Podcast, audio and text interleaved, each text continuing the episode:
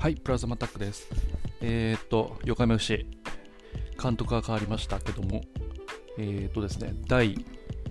12節を終えて、まだ勝ち点なし。えー、これは12節だから、10、2分け10敗 ?2 分け10敗か。もうまだまだ勝ててないっていう結果なんですけども、でも、あの試合は必ず見るようにしてますと。でも全然、いやもう本当、あの選手が一番大変で、監督とかチームとか会社とかが一番大変だから、こう外野がああだこうだ言うのもあれなんよくないんですけども、ただ、あの全然あの見ててあの楽しめて、楽しめてるっていうとあれなんですけど、あの失礼になるかもしれないですけども、個人的にはすごい面白く見れてますと。で、なんでかというと、やっぱその、ここまで勝てないっていうのは、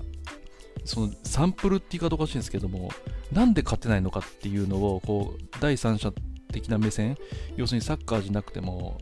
自分の何かに置き換えたりとかする、することができて、で、ここまで勝てないってなると、絶対原因があるんですよ。まあ、なんでも原因があるんですけども、勝てた時も原因があるし、勝った、負けた原因もあるし、でそこを追求し続けてると、本当に見方としては面白くて、で、特に、えっ、と、まあもちろん監督変わってから変わったっていうのもあるんですけども、あの、本当によくちゃんと見ると良くなってきてるんですよね、試合内容は。本当に。あの、点も取れ取れ出してるし、例えばあのベガルタ仙台戦とか、あのルヴァンカップでも点取れてるんですよ、コンスタントに。で、例えば、この前のルヴァンカップだと、えっ、と、安永選手から、えっ、と、ジャーメイ選手のスルーパス、すごい速くて強いいいパスが入って、で、そのまま、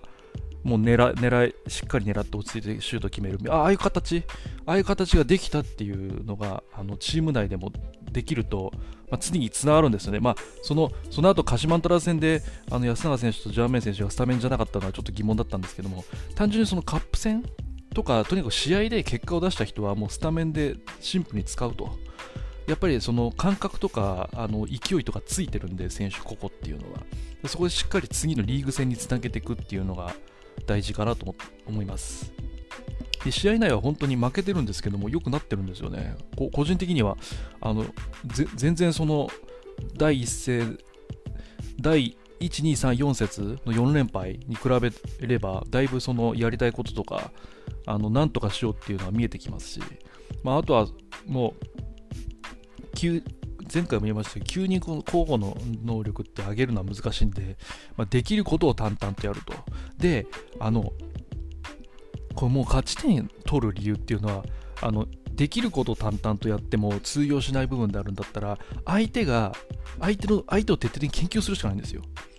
要するに、あの、自分たちの、多分きっと今練習でこうしようああしようこうしようああしようって言って一生一生懸命練習してラインライン意識してディフェンスラインって言ってるんですけどもじゃなくて毎試合毎試合徹底的に相手を分析する。これが大事です。あのビジネスもそうなんですけど相手とか他者の動向っていうのはちゃんとチェックしてで競合にならない部分を攻めたりとか。であえて競争を挑むためにあの競合としてやるとかっていうのがあるんですけどもしっかり分析すれば勝てますね。これに尽きる。もう12節までやって、多分やりたいこととか、こうしようああしようみたいなのを多分出し尽くしてきたと思うんですよ。もう、ある程度、まあ、急にフォーメーションなり、そのスタンスなり変えてもいいんでしょうけど、ただもう単純に相手を徹底的に分析して弱点を探すと。で次が5月5日の日曜日のエスパルス戦なんですけども、清水エスパルスのこれまでの試合内容と、その失点シーンをしっかり見極めて、その失点された時のパターンを自分たちで再現すると。相手が失点した時のパターンを再現するっていう。まあ、これが一番近道なんじゃない、まあ、もちろん、あの第一節からしっかり分析もしっかりやられてると思うんですよ。もうやってないなんてありえないと思うんで、このご時世。あのタブレット使ったり、あの何でしたっけ、あのイヤーポッド使ってね、あの無線でやり取りしたりとか、あのピッチを俯瞰的に見たりとか、まあ、まあ、それは当日の分析なんですけども、その事前に相手の分析っていうのはしてると思うんですけど、より、より強く濃く分析する。ま、これがやっぱり一番近道なんじゃないかなっていう。もちろんそのやりたいこととかやれることはもちろんやった上で、あの松尾選手はドリブル得意なんでドリブルで切れ込んでシュートを打ちますと。で決めたらそれな90分のうち何回できるかと。で何回やったうちの何回枠に飛んだかと、まあ、その確率を上げていくしかないんで個々がですよ、まあ、ディフェンスの選手だったら必ず競り負けないとか、まあ、10本中9本は競り勝つとで必ずあのラインボールはシンプルに蹴り前に蹴り出すと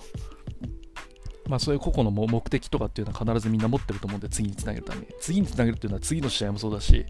その選手としての次のステージ。要するにその来季、例えば J1 残留するのか J2 落ちるのかで、多分人生とかやり方とか方向性とか大きく変わってくるんで、まあ、一人でもそのネガティブな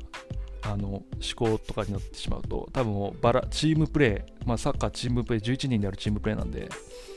まあ、チームプレーにつながってこないので、まずはその意識を、もう当たり前のことは当たり前にやると。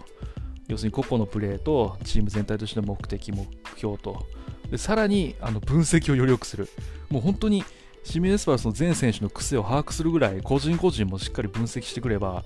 まあ多分勝ち出すと思いますね、多分。そのフロンターレとかはもう本当にどっちかというと分析というよりはもう自分たちのサッカーができてる。完全に通用してる状態なんで、あれだけ勝ち続けれるんですよ。要するに、他のチームが対対応できないんですよ。で、対応のさらにその上が、要するに個々のスキルが上で対応しきれないってことですね。要するに、そのシステムの面を超越した物理的な部分で勝てない。例えば、えー、体幹の強さだとか、スキルだったりとか。まあ、あそこまで行くと本当に、もう分析も限界なんで、単純にその強い選手を投入するとか、その守備的にチームチームとして組織として守るとかいうプランがはまるんでしょうけど、まあ、本当に、まあ、フロンターレ以外は多分分析すればなんとかなると思ってるんで、個人的には。まあ、大体 J リーグは全試合ほとんどダイジェストとかもですけど含めて見てるんですけども、まあ、対策、分析すればしっかり対策取れるチームかなとは思いますね、フロンターレ以外は。そのまあ、キープレーやそのこの人にボール渡ったら危ないよねっていう選手はそのチームに何人かいるんですけども、まあ、過去の試合を見ていくとそんな、まあ、大量失点多いですけども、まあ、ちゃんとしっかりその弱点つく弱点つくってことは相手にとって攻撃の隙がなくなるんで要するに攻めてる間っていうのは相手は守備で疲弊しちゃうので、まあ、そこら辺をしっかりつければ、まあ、なんとかなるまだまだ試合ありますからねこっから、まあ、ちょっと得失点が気になるんで、本当攻め、本当勝ち点をどそろそろ積み上げていかないと。多分6月ぐらいで1周するんで、あ、その全チームですね。大体ホームアンダーウェイで必ず1チーム2試合当たるんで、まあ、そこでどうにかこのもう半分終わってるんで、前半戦は。まあ、なんとかここでしっかりと勝ち点初。で勝ち点3取れば流れ変わると思うんでね。なんで次の清水エスパル戦はしっかり弱点見極めてあのや,、まあ、やりたいことをやるやりたいことというかやるべきことをやる。でなおかつ相手の弱点をつくと、まあ、嫌がることをする。で好き放題させないということを徹底すれば必ず勝ち点が見えてくると思います、まあ、負けまくってますけど普通に必ず全試合見ていくんで今シーズンは。あのいいここういうチームの状態の時のその選手の顔つきとかそのなていうんですかねチームの士気みたいなのは非常にあの勉強になりますしそのビジネスに置き換えても使えるのであの他人他人事とは思わずにあのしっかりあの勉強させていただきたいと思います。以上です。